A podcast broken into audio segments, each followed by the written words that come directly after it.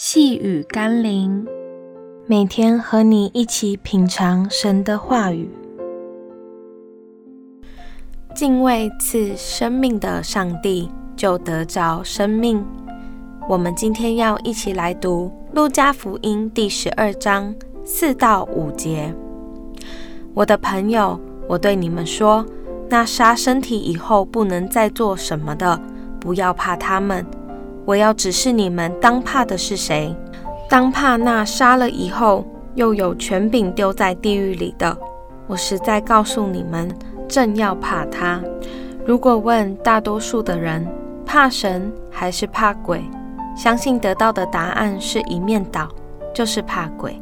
因为大多时候人们认为鬼是让我们生命死亡，并且走向阴间的主宰者。但你想过生命从何而来吗？如果魔鬼只是想办法让我们死亡，那么看来他的本事远不如那赐给我们生命的神。许多人寻找那些能帮助我们不会死的神明，但耶稣提醒我们，务要认识并依靠那位创造生命的主宰，因为他既可以赐给我们第一次生命气息和灵魂。